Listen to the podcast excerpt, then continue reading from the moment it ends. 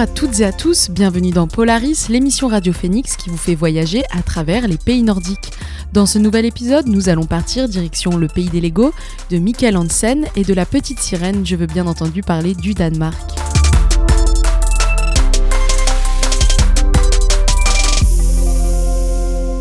Situé au nord de l'Europe, dans la région de la Scandinavie, le Danemark est un pays à la géographie caractéristique qui présente aussi la particularité d'être le deuxième pays le plus heureux du monde, d'après un classement réalisé sous l'égide de l'ONU. La question est, quel est donc cet art de vivre à la danoise et qu'est-ce qui rend ce pays si particulier?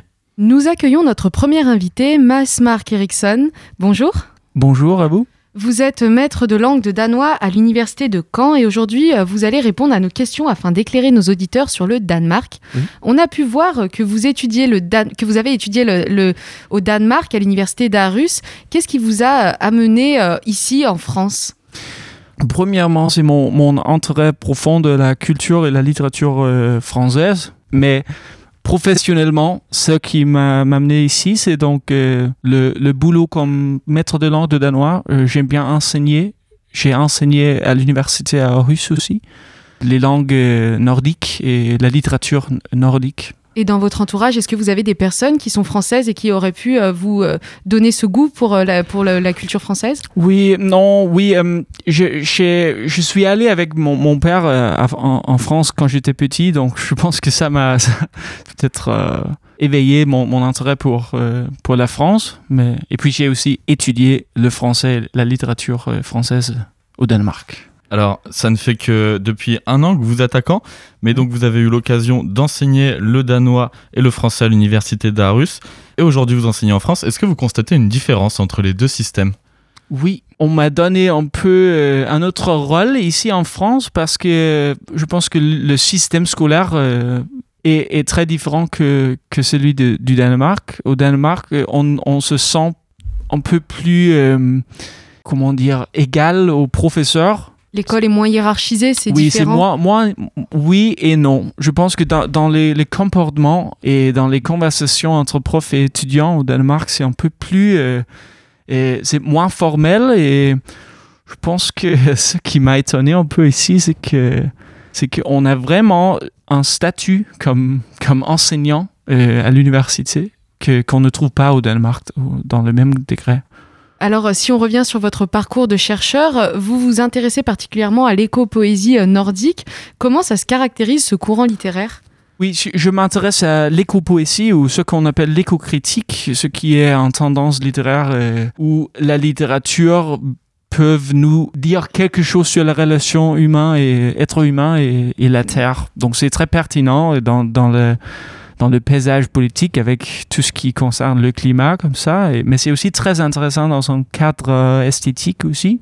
Je me suis spécialisé dans, euh, dans un auteur danois qui s'appelle euh, Thijs Ørntoft, un, un, un jeune euh, auteur euh, contemporain qui a écrit sur ce thème.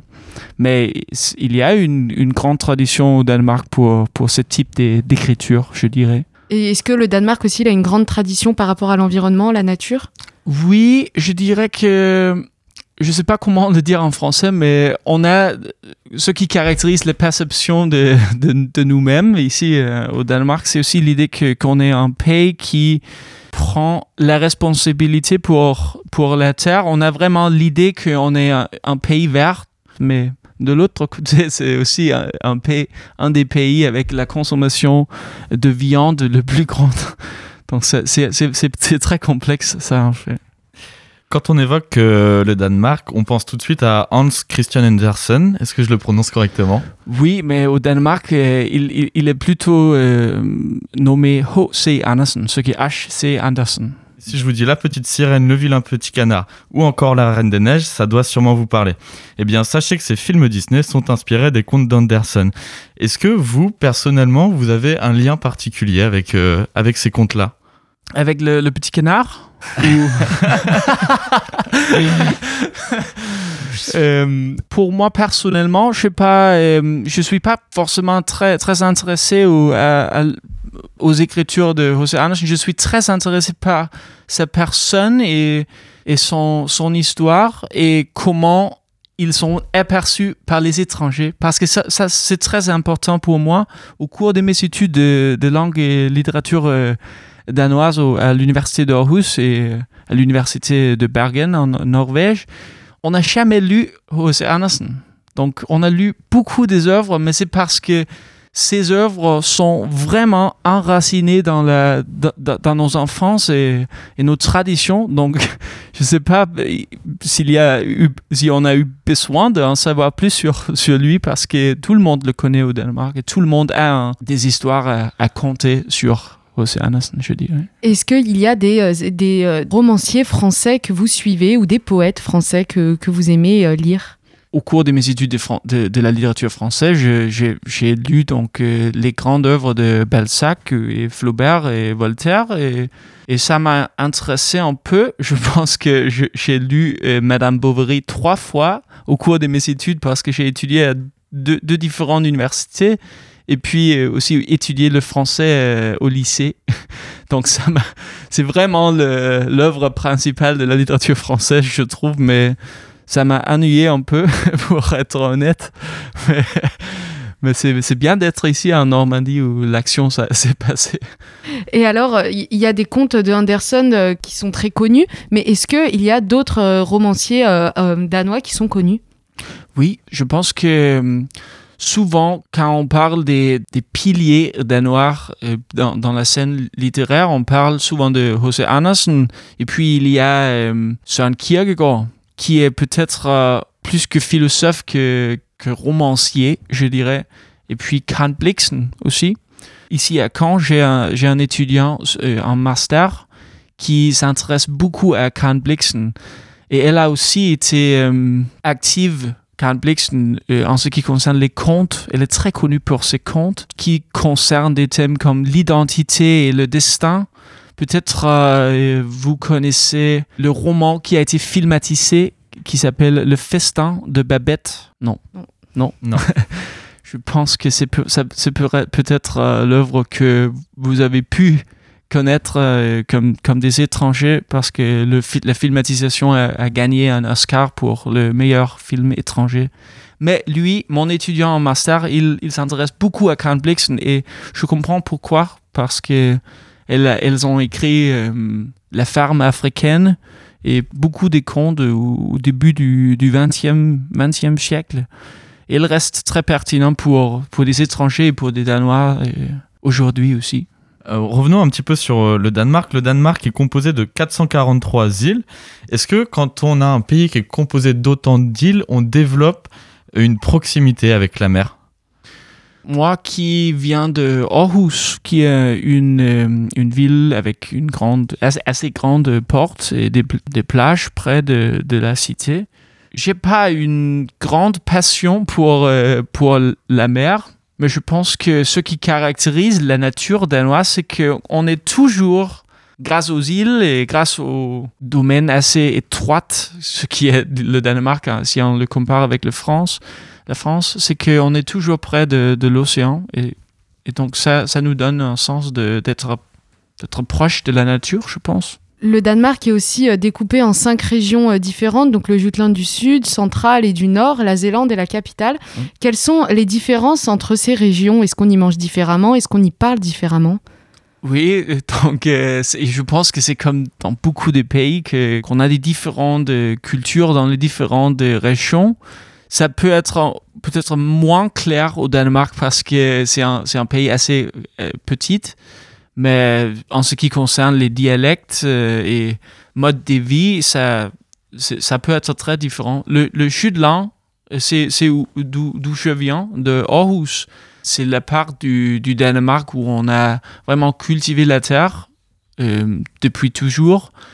Et donc, si on doit faire des caricatures avec les, les peuples de Jutland, moi, moi inclus, c'est qu'ils sont des, fermiers, tandis que les, personnes qui viennent de Seeland, Sjælland, près de Copenhague, c'est l'île où se trouve Copenhague, euh, ils sont plus, plutôt des, des personnes un peu plus modernes et urbains, comme ça. En fait, j'ai un, un, fun fact à acheter, c'est que le Danemark, c'est un des deux pays, je, je trouve, où la capitale se trouve dans, dans une île et pas dans le... euh, Pas dans la partie continentale. exactement, oui. Le Danemark, c'est aussi, dans une moindre mesure, le Groenland et les îles Faroé. Est-ce que vous, vous avez déjà eu l'occasion d'y aller? Euh, non, je n'ai pas eu l'occasion d'y aller. Il faut, il faut dire que pour le, pour le Groenland, ça fait partie de ce qu'on appelle Rigsfællesskabet, ce qui est le, le royaume danois officiellement, mais ils ont donc ils ont gagné leur, leur indépendance euh, dans... euh, Ils ont un statut d'autonomie, en oui, fait. e- exactement. Politiquement, euh, et, et aussi, je pense que c'était en 2008 qu'ils qu'ils ont gagné leur, une, une police autonome et euh, la, justice autonome aussi. Donc, euh, donc c'est- important de, de, de le souligner parce qu'on a l'idée, vraiment l'idée que le Groenland, ça fait partie du, du Danemark parce que c'est en fait un pays, euh, même si c'est s'il n'y a que 56 000 de, de personnes, ça reste un, un pays assez autonome. Donc, vous parlez de royaume du Danemark, ça Oui. sous-entend qu'il y a une monarchie. Oui. Et euh, quelle est la relation que le peuple entretient avec cette monarchie? Est-ce qu'elle est bien vue? Oui, je pense qu'elle est, assez populaire, peut-être plus pour, euh, pour les vieilles générations. Et cette année, c'est son euh, anniversaire. Elle, elle a, elle a été active comme reine depuis 50 ans. Donc ça fait, ça fait beaucoup. Est-ce que, à l'image de l'Angleterre, du Royaume-Uni, est-ce qu'on suit les, mariages, les naissances avec autant de ferveur? Oui, et non, je pense que pas avec autant d'intérêt public, mais, oui, on, on reste, euh, au, courant avec, avec ça, mais, mais ça ça prend pas une si grande place que- qu'en Angleterre, je dirais. Mais le système, c'est la même chose, qu'on est officiellement une, une, reine ou une, tête de, de l'État, mais en fait, euh, elle n'a pas beaucoup à dire sur, sur la politique et comment, comment le, le pays est dirigé. Alors, la, la monarchie fait partie de cette culture danoise. Et euh, quelles sont les valeurs aussi qui font partie de la culture danoise? J'ai apporté avec moi euh, des mots-clés sur cela. Je préparais un peu parce que euh, en, en 2016, il y a eu un sondage sur les valeurs danoises où plus de 300 000 gens ont répondu et donc ça peut être euh, utile pour des étrangers si on veut bien savoir quelle est la mode de, vie- et quelles sont les valeurs liées au Danemark? Mais donc c'est vraiment les perceptions de, de nous-mêmes.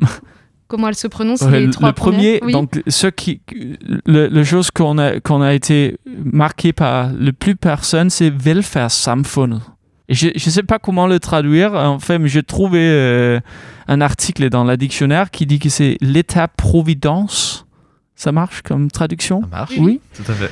Donc, euh, velfærdssamfundet, c'est l'idée que qu'on est vraiment sûr, on est, on est rassuré pour être euh, dans les, bo- les bonnes mains. Et Dans les bonnes mains de l'État, c'est l'État qui rassure et qui Oui. aide les habitants. Oui, exactement. Donc, c'est vraiment enraciné dans la, la, po- la politique et l'économie et, et aussi pour la sécurité, se sentir sécure euh, et sûr. C'est vraiment aussi lié à, aux, aux impôts qui sont plus hauts que, que, que des autres pays européens, mais on, on le paye euh, euh, avec grand plaisir, je dirais. euh, Pour, ça compte pas pour tous les Danois, mais, mais dans la grande image, c'est vraiment avec grand plaisir qu'on paye des impôts et des taxes comme ça parce que si- c'est ce qui rend possible cette sécurisation de, de notre santé. En Écoute- effet, euh, on le rappelle, le Danemark, c'est 25% de taxes, ce qui correspond à la TVA, nous en France, et également même sur les produits de première nécessité. C'est bien ça? Oui, c'est po- c'est possible, oui. Oui, exactement. Je pense que c'est environ ça. Je suis pas complètement sûr. D'après un classement réalisé sous l'égide de l'ONU, Oui. le Danemark est en 2021 le deuxième pays le plus heureux du monde. Oui. Comment vous réagissez face à ça? Non pas que ça soit le deuxième, mais que ça soit l'un des pays les plus heureux du monde. Oui. Euh, donc c'est vraiment aussi une image qu'on a été qui a été imposée par, par des étrangers ou par, par, des Américains. Ils, parlent toujours de oh les, les Danois ils sont les plus heureux de, du monde, mais peut-être ça peut être à cause de, de cette, ce sy- système de l'État-providence et, qu'on aime bien le Hugue, qui est aussi un des valeurs qu'on a mis sur les résultats du sondage. Mais, mais c'est vraiment une, une idée et, une, c'est vraiment idéal pour le tourisme et pour le marketing. Pour, pour comment est-ce qu'on pourrait définir ce Hugue Hugue, oui. si on doit l'approcher avec les lunettes linguistiques, c'est un, un substantif. Donc ça veut dire que c'est un concept ou c'est une idée. J'ai essayé de, de, le traduire. C'est quelque chose que, que j'ai parlé avec mes étudiants aussi. On a essayé de, de le traduire, mais c'est difficile parce que c'est c'est vraiment c'est pas pas du tout euh, un concept étroit. C'est assez ouverte. Ça peut décrire une bonne ambiance on se sent bien dans quelque chose, dans c'est un peu un état d'esprit. Un... Oui, un état d'esprit et une situation aussi, quelque chose qu'on choisit de, de, faire. Donc euh, j'ai mis comme des traductions possibles une bonne ambiance ou une ambiance agréable, le bien-être ou même euh, la convivialité comme des, solutions possibles pour cette, euh, ce problème de traduction en fait. C'est vraiment ce qu'on appelle it, euh, un, un culturem, ce qui est un, un, concept lié à une culture spécifique qui peut être difficile à traduire euh, aux autres. Alors, le Danemark, c'est aussi un pays qui est confronté à, de nombreux enjeux, notamment celui de l'élévation du niveau des mers et des océans. Vous l'avez dit en début d'émission que le Danemark, euh, il est très tourné vers euh, l'écologie, notamment avec les éoliennes. Et euh, il se trouve que le point culminant de ce pays se trouve à 173 mètres d'altitude. Et avec le réchauffement climatique, bah, le Danemark, qui est un pays relativement plat, peut être amené à être submergé. Comment la population et les pouvoirs publics réagissent face à ces dangers? Mmh, Oui, ça, peut être, ça peut devenir un problème pour nous, mais si on, nous compare avec euh, les Pays-Bas ou euh, la Belgique, je pense qu'ils sont beaucoup plus menacés que, le Danemark. Euh, en fait, ça, ça, prend pas trop de place sur, sur le débat et les débats politiques. Je pense qu'on est vraiment conscient des risques liés à l'échauffement climatique, mais, mais il n'y a pas eu des, des initiatives concrètes pour pour contrer les dangers en fait. Oui, exactement. Oui. Et alors, en termes de clichés sur le Danemark, euh, on ne peut pas en parler sans parler de Lego. Et, qu'est-ce que ça représente pour les Danois, les Lego? C'est une fierté? C'est tout le monde y a joué quand il était petit?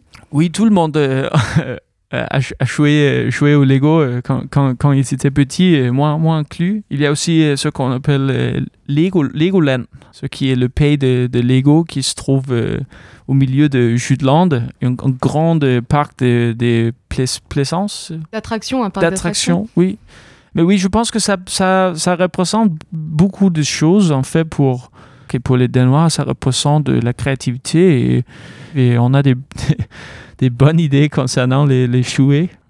Vous évoquiez tout à l'heure l'État-providence et donc le bien-être au Danemark. Est-ce que tout est aussi rose qu'on le pense ou est-ce qu'il y a des difficultés dans la société, des sujets d'actualité? S'il y a des problèmes au Danemark, oui, bien sûr, il y a, il y a eu beaucoup de problèmes. J'ai mis, mais en fait, j'ai mis euh, comme troisième valeur danoise, c'est tillid. Ça veut dire la, confiance. Et ça, c'est un truc qu'on trouve dans les relations entre, entre des personnes, mais c'est aussi quelque chose qu'on trouve dans la relation entre l'État et le peuple. Et ça veut dire donc que, que c'est pas si polarisé le paysage politique au Danemark si, si on le compare avec le français. Donc c'est assez rare qu'il y a des crises où on n'est pas content du tout avec, euh, avec l'État ou la politique amenée. Mais dans la crise de Covid, il y a eu, comme dans beaucoup de pays, euh, des mauvaises décisions ou des décisions difficiles à, faire pour l'État. Et donc, je pense que c'est une des premières fois qu'on a vu une grande... Euh, je dirais pas qu'on n'est n'a pas été contente avec l'État, mais on a vraiment euh, adopté une attitude beaucoup plus critique qu'avant. Mais c'est pas euh, c'est rien si on le compare avec avec la France. Il n'y a pas des manifestations comme ça. Euh, ça n'existe pas. Ça veut dire qu'on pourrait considérer que les Danois sont, sont des personnes calmes. Comment on peut les caractériser? Oui, calme, heureux. Je, je, je, pense que après que je, je suis, j'ai déménagé ici à, à, France, je trouve que je me sens vraiment bien accueilli par, par les Français. Et j'ai parlé avec beaucoup des étrangers qui ont venu au Danemark c'est vraiment, c'est pas pour faire une, une mauvaise publication pour les étrangers. Je pense en a un peu plus introverti au, Danemark. Donc, ça peut être, que ça peut être un peu plus difficile. Je suis bien étonné par la peuple ouverte ici euh, en France et ça m'a aidé beaucoup avec euh, mon déménagement ici. Oui, je trouve. Dans les notes que vous nous avez amenées, oui il y a des valeurs du coup qui sont issues du sondage. Vous avez rajouté, vous, deux valeurs.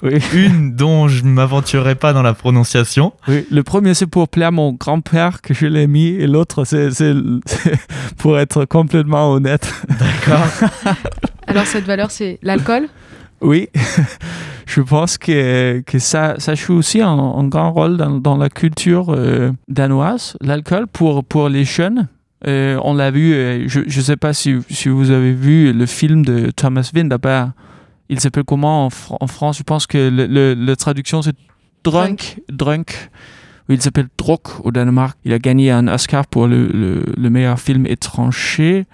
Il s'agit de, de la consommation d'alcool. Et ça peut être un peu violent euh, dans les, les années formatif, je dirais. Ce film, ça prend son point de départ dans, dans un lycée. Et pour la première, j'ai habité en Norvège. Je, suis allé au cinéma pour le voir. Et il y a, ça commence avec des scènes où, où il y a des, des jeunes euh, étudiants de, au lycée qui boivent, beaucoup et qui, qui deviennent vraiment ivres, trop ivres aussi. Et toute la salle ont commencé à rire. Et moi, je suis comme, ah, c'est normal.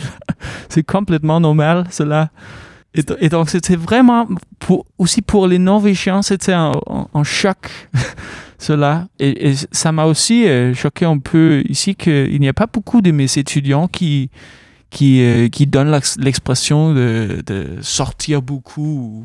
Vous êtes tombé sur des étudiants très sages alors.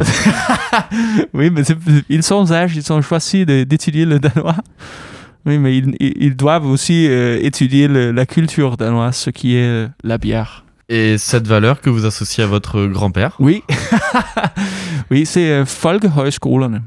C'est donc, je pense pas pourquoi ce n'est pas mentionné dans le top 10 mais ça joue un grand rôle. Je viens d'écouter en conférence d'un professeur danois qui ont dit que ce qui lui fait penser au Danemark, c'est le chanson danois, den danske sang, ce qui est un concept qui a ses racines dans les folkehøjskolerne, ce qui est un type d'école, une haute école populaire ça a commencé au milieu du 19e siècle comme, comme des écoles pour les adultes qui voulaient devenir euh, des meilleurs citoyens. C'est vraiment une école sans des examens, on peut dire.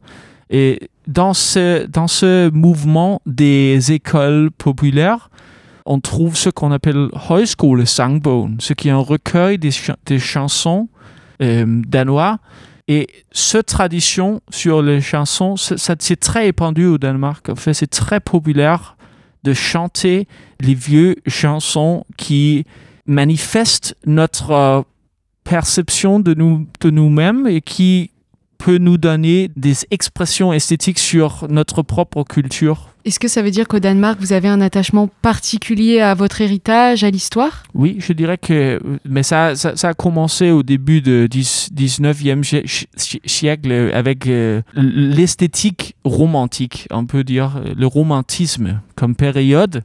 On a vraiment essayé dans la littérature, les écrivains danois ont vraiment essayé de créer une image du Danemark. On peut dire que la notion de Danemark comme, comme nation, comme, euh, comme État national, ça commence là, euh, pendant cette période-là. Parce qu'on a vraiment décidé, euh, dans la peinture, dans la littérature, d'essayer de, de, de qu'est-ce que c'est le Danemark. Et on a décidé que c'est les arbres, les grands arbres, c'est l'océan, et c'est même les euh, pas les montagnes, mais les petites, euh, je sais pas, connais pas le mot en français. Colline Colline. Oui, que les petites collines.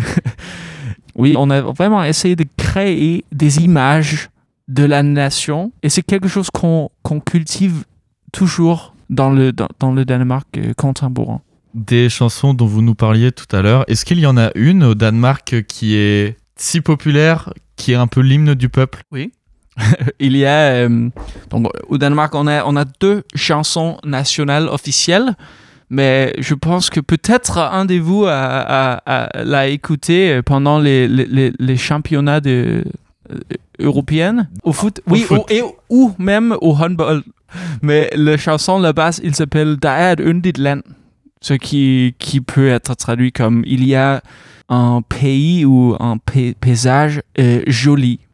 Et puis, le chanson, ça déroule avec des descriptions de la nature et aussi des évocations sur euh, la mythologie nordique. Donc, c'est vraiment euh, aujourd'hui aussi cultiver cette notion de, notre nat- nature comme porteur d'une identité nationale. Eh bien, merci à vous, euh, Miles Mark Eriksson, d'avoir accepté notre invitation et d'être venu nous présenter le Danemark. Oui, merci. Merci à vous. Merci à vous. On continuera à parler du Danemark après une pause musicale, mais tout de suite partons pour une découverte auditive avec Trent Moller, DJ, compositeur, musicien et producteur danois. Anders Trent Moller vient de sortir son sixième album studio intitulé Memoria. Avec un subtil mélange de musique électronique, house et techno, on vous fait découvrir All Too Soon de Trent Moller sur Radio Phoenix.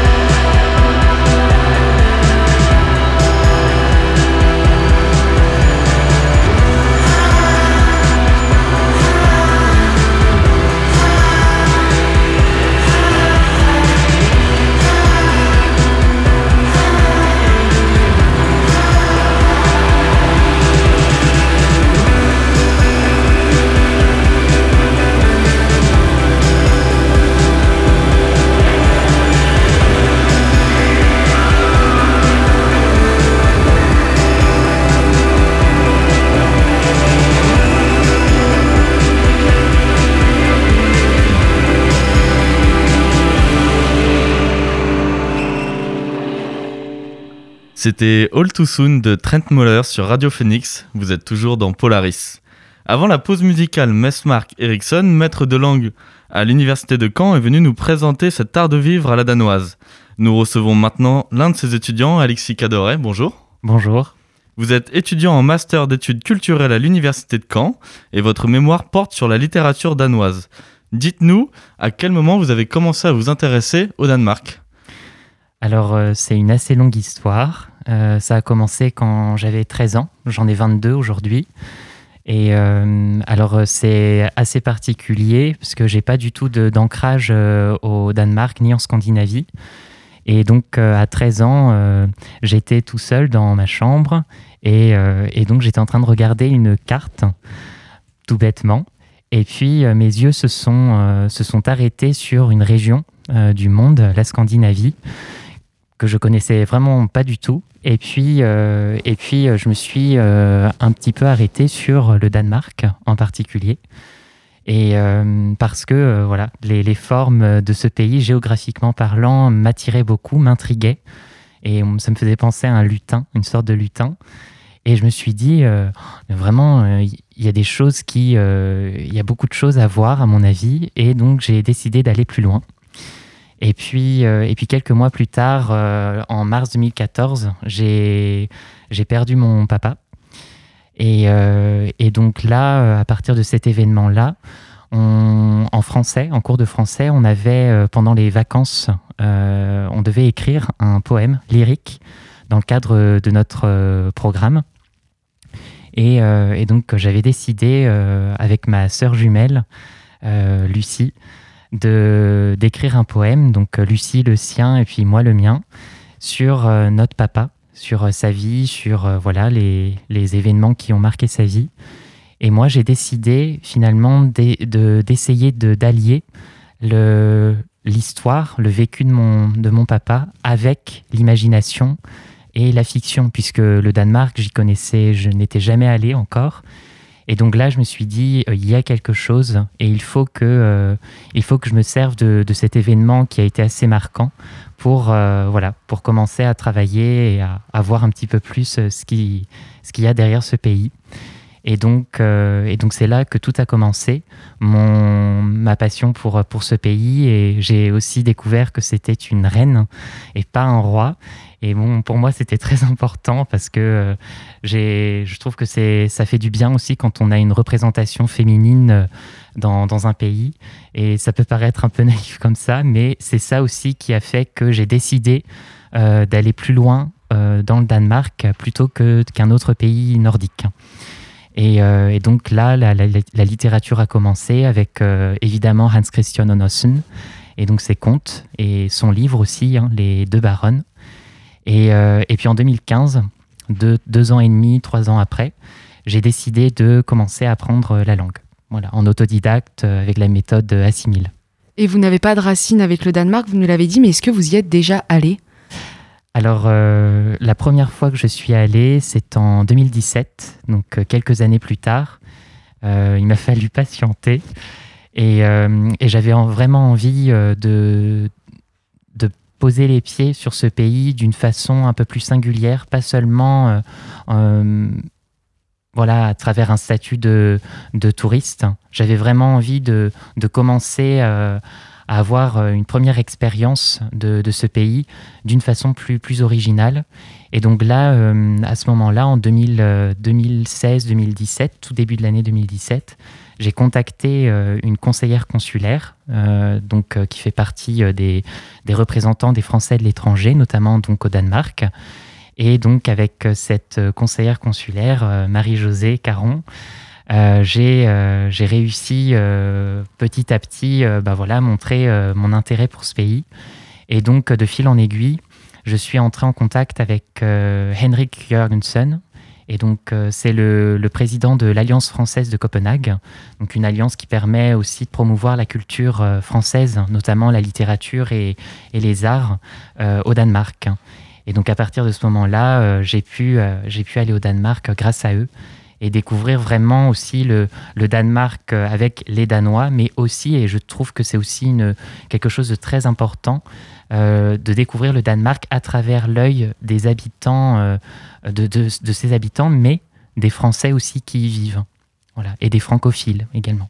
Vous qui avez découvert le Danemark par le biais de la littérature, est-ce que en arrivant là-bas, vous avez découvert ce que vous avez lu dans les livres? Alors ça, c'est une question intéressante et assez complexe parce que c'est vrai que, en fait, ce qui est, ce qui est assez passionnant, c'est de justement, euh, et je pense que c'est plus une qualité qu'un inconvénient. Moi, je pense que c'est bien d'avoir attendu quelques années avant d'aller, euh, de, voilà, de, découvrir ce pays vraiment, réellement. Euh, parce que ça m'a permis finalement de m'évader aussi dans, dans cette culture-là, notamment effectivement dans la littérature. Le fait d'être allé dans, le pays, de l'avoir euh, vraiment foulé avec mes pieds, ça m'a permis plutôt au contraire de poser des images euh, sur ce que j'ai pu lire. Euh, quand je disais par exemple les, contes et puis euh, le livre Les deux baronnes de, de Hans Christian Andersen, Bon, c'est un Danemark euh, voilà, qu'on connaît plus aujourd'hui. C'était le Danemark notamment du 19e siècle, et puis aussi avec beaucoup de fantastique. hein. Euh, Voilà, c'était des contes. Quand je pense, euh, quand je parle aussi de, de, de Karen Blixen, qui a écrit aussi beaucoup de contes, euh, c'est exactement la même chose. Il y a beaucoup de fantastique, mais il donne une image aussi, une certaine image du Danemark que moi j'ai pu retrouver un petit peu par endroit en voyage là-bas. Donc euh, je pense pas qu'il y ait une trop grande distinction. Et, euh, et j'ai pu, euh, pu aller au Danemark par, bon évidemment, la voie la plus simple, c'est l'avion. Et donc de voir le Danemark en hauteur, et c'est vraiment une expérience magnifique parce que on voit vraiment, c'est vraiment presque viscéral. Il y a un lien extrêmement profond, visuellement parlant, entre les terres du Danemark, le territoire, et, et la mer, parce qu'il n'y a quasiment pas de... On a l'impression que la mer, à tout moment, peut, euh, peut euh, finalement recouvrir euh, le Danemark. Mais aussi, c'est très intéressant de passer, et j'ai pu le faire en 2019, d'aller au Danemark par la voie ferroviaire. Et donc, j'étais passé par euh, le sud de l'Allemagne, que j'ai j'ai vraiment tout remonté du sud au nord, de Stuttgart à Hambourg. Et finalement, c'est très très intéressant de le faire aussi de cette manière parce que euh, déjà pour des, raisons bien sûr environnementales, mais aussi parce que on voit euh, tous les liens et les changements petit à petit euh, du paysage. Le sud de l'Allemagne, c'est des grandes montagnes, enfin des vignes. Il y a vraiment plein plein de. C'est un paysage complètement différent. Et plus on monte, plus on remonte, plus ça s'aplatit. Voilà. Et le Danemark, euh, ensuite, euh, est une continuité comme ça du, du nord de l'Allemagne. Vous êtes originaire de la Bretagne, vous y avez fait vos études. Pourquoi êtes-vous venu à Caen pour étudier le danois? Alors ça, c'est pour une raison euh, tout simplement pratique. Et puis bon, déjà, bon, la première raison, c'est que j'avais envie de, de partir euh, de ma région, un petit peu euh, fuir, fuir la Bretagne, et parce que j'avais besoin, voilà, de découvrir autre chose, de de m'éveiller un petit peu aussi. Et puis, euh, et puis Paris, évidemment, bon, euh, a aussi un grand département d'études nordiques, mais je n'avais pas envie tout de suite de, osons le terme, de m'enferrer tout de suite euh, dans, dans la capitale. J'avais envie de toujours voilà, passer par des chemins à côté, comme, voilà, on pourrait dire, essayer de prendre une, une route moins prise que les autres. Et, et pour ça, j'ai choisi Caen, parce que euh, la ville de Caen, euh, je trouve, c'est une ville à taille humaine. Euh, on a voilà, plus de 100 000 habitants, donc c'est, voilà, c'est, je trouve que c'est plus agréable aussi pour commencer ses, études. Et, puis apprendre l'autonomie, hein, parce que je suis arrivé là, j'avais 18 ans, donc il y avait encore plein plein de choses à apprendre. Et, et euh, a vraiment ceci d'intéressant et puis de- d'agréable que le département d'études nordiques, bon déjà il a une histoire quand même, euh, il a commencé euh, son activité dans les années 50, donc euh, c'est quand même relativement tôt au regard en tout cas de, l'intérêt qu'on a pour qu'on porte pour pour la culture nordique. Et, et donc c'est là, oui, que je, moi je me suis dit, il faut que j'aille à Caen. Donc j'ai commencé mes études au département d'études nordiques, voilà, en 2018 euh, à Caen. Alors, votre travail de mémoire dans le cadre de votre master porte sur les contes de Karen Blixen, une écrivaine danoise du XXe siècle, connue notamment pour son roman autobiographique La ferme africaine, paru en 1937. Il a plus tard été adapté par le réalisateur Sidney Pollack sous le nom de Out of Africa. Et la question, c'est pourquoi ce sujet euh, en master, en mémoire? Alors, euh, bah pareil, euh, c'est comme mon intérêt pour, euh, pour le Danemark. c'est une longue histoire, un parcours à chaque fois un peu tortueux, et, mais qu'il faut prendre de façon positive. Et donc, en fait, ça a commencé évidemment parce que Karen Blixen, c'est une auteure qui, qui me fascine. Elle a, elle a une, une aura particulière, très singulière aussi. Déjà, bon, mon choix s'est porté sur Karen Blixen en littérature danoise parce que j'avais vraiment envie euh, de, travailler sur l'œuvre d'une femme et pour mettre en valeur aussi euh, la, création et la production des femmes en littérature et dans la culture en général. Et, euh, puis l'autre point, c'est que Karen Blixen, même si bon, c'est l'une des auteurs les plus connues hein, au Danemark et aussi dans le monde, avec euh, Søren Kierkegaard, un grand philosophe, et puis euh, Hans Christian Andersen. Mais euh, avec Karen Blixen, ce qu'il y a de, fascinant et de stimulant, c'est qu'elle a eu une vie à la fois avec une éducation très très bourgeoise, donc à la fois très co- cosmopolite, mais aussi voilà ancrée sur des conventions. Mais elle a aussi, de par son, voyage de 17 ans, donc un long voyage euh, en Afrique, au Kenya, ça lui a donné la, possibilité de d'avoir une expérience de la liberté. Qu'est-ce que c'est que d'être une femme libre? Et l'Afrique, pour ça, même si évidemment tout ça pose des questions d'ordre euh, colonial, euh, qui sont très très importantes à, prendre en considération, c'était aussi le moyen pour elle de euh, vraiment d'expérimenter, de vivre une forme de liberté qu'elle n'aurait jamais euh, eu, vécue au Danemark. Dans le Danemark de la fin du 19e siècle et euh, de la première moitié du, du 20e siècle. Et, euh, et donc c'est ce point-là qui, qui, moi, m'a voilà, stimulé. Et puis, c'est ensuite la découverte surtout de ses contes, parce que, évidemment, la ferme africaine, c'est son grand livre qui raconte sa vie euh, de 17 ans euh, en Afrique. Mais ces contes qu'elle a écrits plus tard, euh, donc voilà, son premier conte à 40, euh, 49 ans, donc c'est une, c'est une auteure qui a beaucoup écrit dès, dès son plus jeune âge, mais qui a publié pour la première fois à 49 ans, en rentrant au Danemark malade de la syphilis. Et, et puis complètement, complètement fauchée.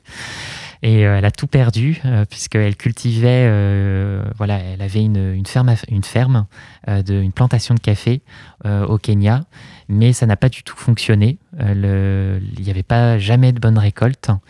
Et donc finalement, elle a dû, elle a dû rentrer au Danemark. Et, c'est à ce moment-là qu'elle a commencé à se mettre, voilà, à écrire.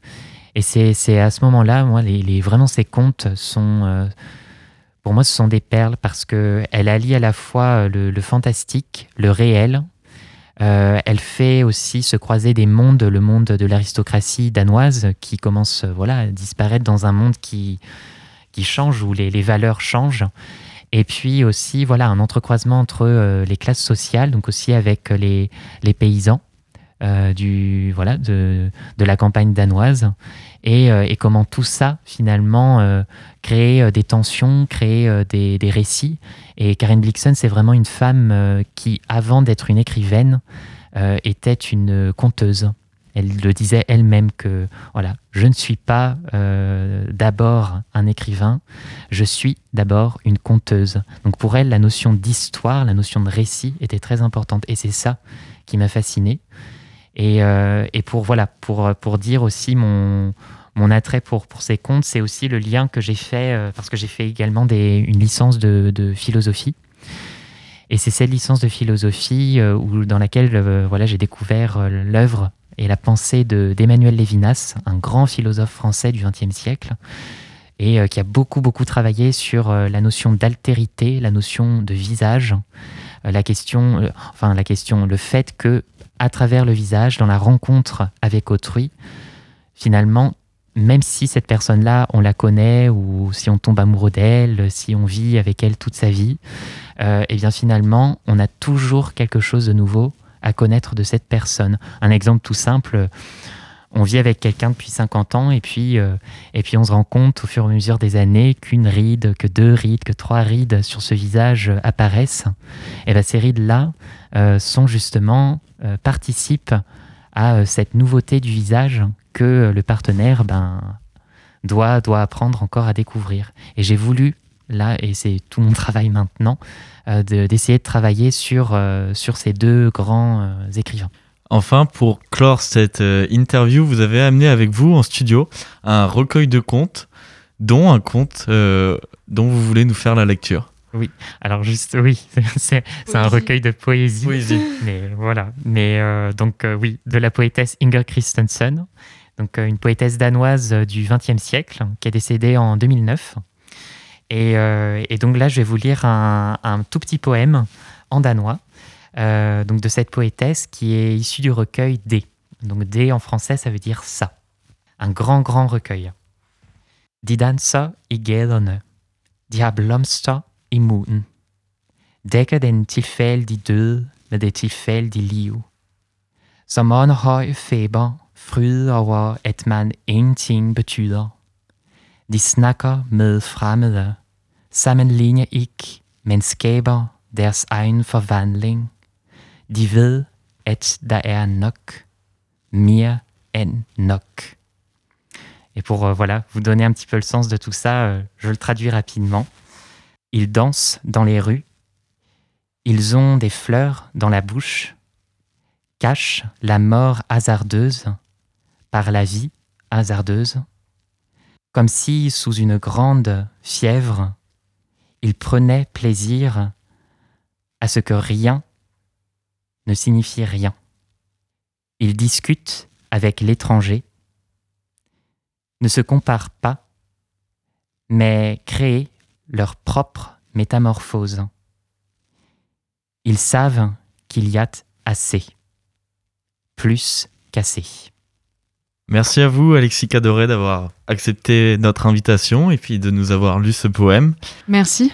Merci. On continue à parler du Danemark, mais avant cela, on marque une courte pause musicale avec The Clue de Joséphine Philippe. Membre des groupes Darkness Falls, Philippe Schneider et Midnight Confessions, la chanteuse et compositrice danoise a sorti en 2022 son premier album solo intitulé We Get Lost Found.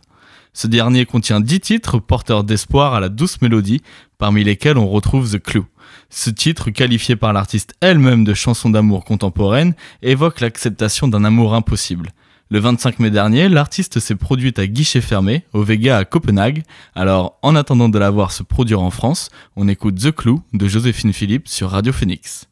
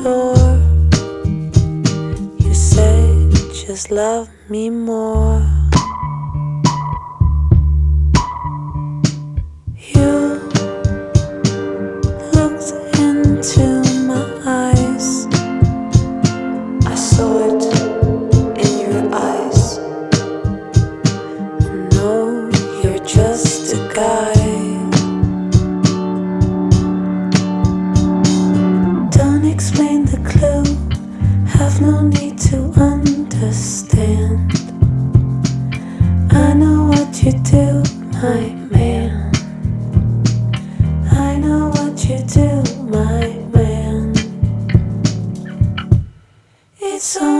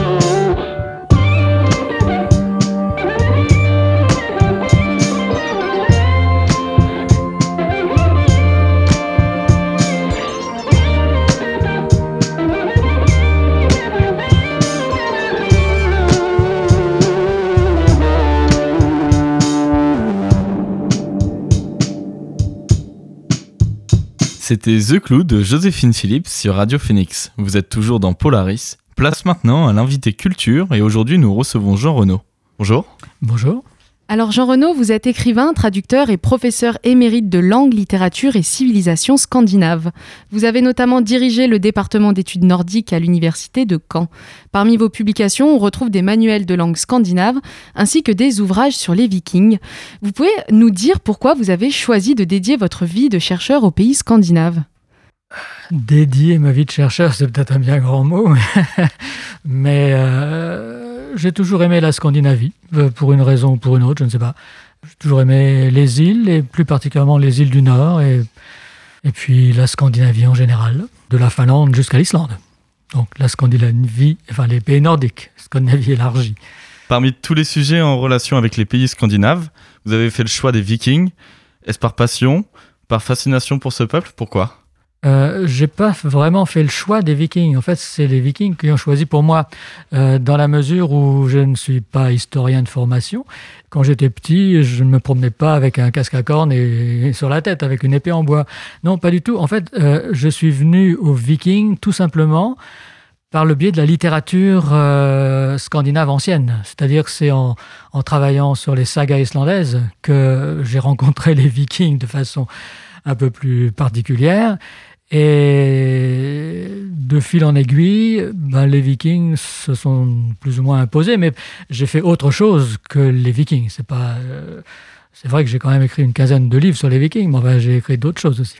Alors du coup, euh, Jean Renaud, euh, quel lien les pays scandinaves et notamment le Danemark entretiennent-ils avec les peuples vikings?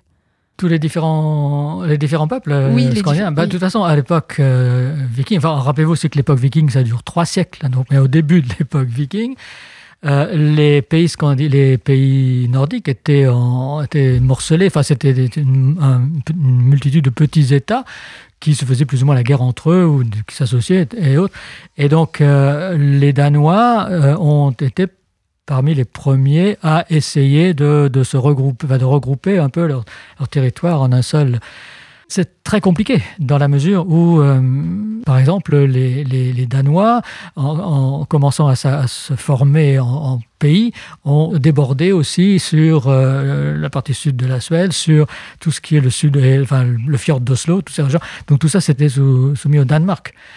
Mais sinon, alors pour les Vikings eux-mêmes, euh, ben, il y a eu pour diverses raisons qui seraient trop longues d'énumérer ici, les- ce, ce départ euh, d'expéditions guerrières, ou guerrières, ou, enfin, disons de piraterie, ou, ou, de- ou même de colonisation éventuellement, ou de commerce ou autre.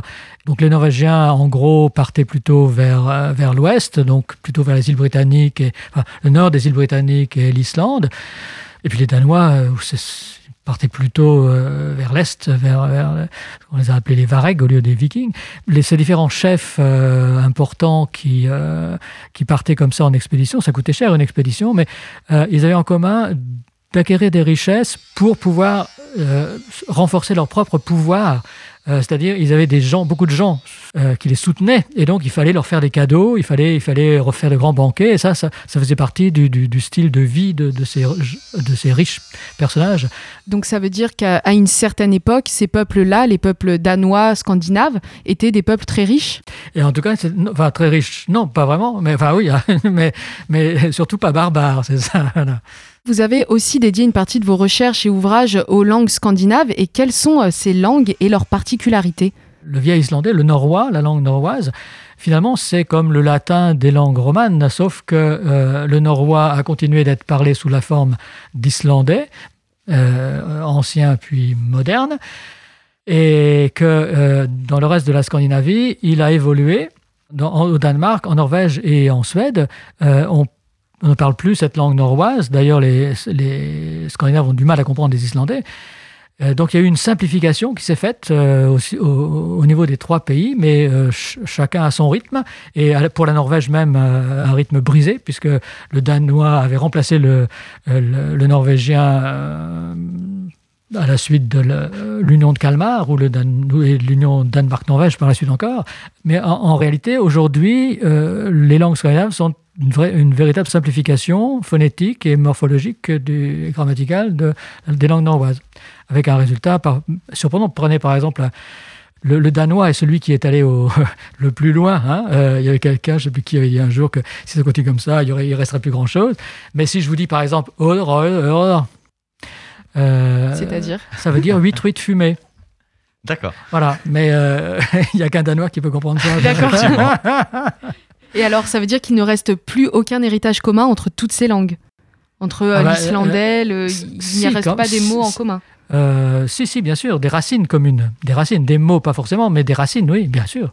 Oui, bien sûr. Les langues nordiques sont vraiment euh, issues. Mais alors, euh, contrairement à l'islandais qui était très conservateur et qui n'a jamais utilisé de, de mots d'emprunt ou de néologisme, le seul mot d'emprunt qui existe pratiquement, ce sont des mots danois parce qu'ils ont été aussi sous la coupe du Danemark. Euh, donc la langue est restée très très norroise, si vous voulez, alors qu'en en Norvège ou en Suède ou au Danemark, on a emprunté beaucoup de mots français, allemand, anglais. euh, c'est bien que c'est pour ça que beaucoup de mots euh, restés, enfin islandais, ne sont plus compris par les Scandinaves parce qu'ils ils en emploient d'autres complètement. Euh, on a dans notre héritage français notamment le nom des villes qui ont euh, la racine scandinave, viking ou norroise. Est-ce qu'on retrouve d'autres mots? Aujourd'hui dans la langue française Des villes, euh, pas forcément des villes, enfin des, localités. Enfin, en- aujourd- aujourd'hui, c'est devenu des localités, mais ces, mots auxquels vous pensez sans doute, ce sont les mots qui se terminent en to, comme, comme euh, je sais pas, ketto ou, euh, ou en bec, comme brick-bec, c'est ça Vous pensez Aujourd'hui, ce sont devenus des villes, mais à l'origine, c'était euh, tout simplement une ferme ou un ruisseau. ou ça, c'est au niveau normand, parce que ça, euh, un petit peu en Bretagne, mais très très peu, euh, ce qui touche à la Normandie.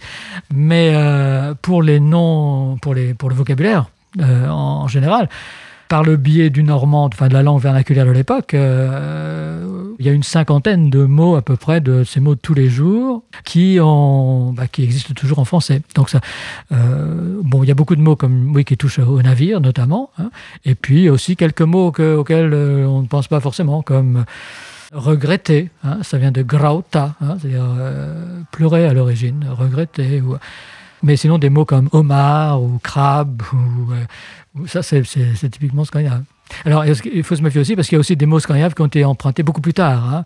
Par exemple, le krill, c'est, ça vient du norvégien, mais norvégien beaucoup plus moderne. Ou le rutabaga, ça vient du suédois, mais, mais c'est pas, c'est pas viking. Bien, merci Jean Renaud d'être venu parler de la culture des pays scandinaves et des vikings au micro de Radio Phoenix. Merci à vous. Merci. C'est la fin de cet épisode de Polaris réalisé avec le soutien de la ville de Caen.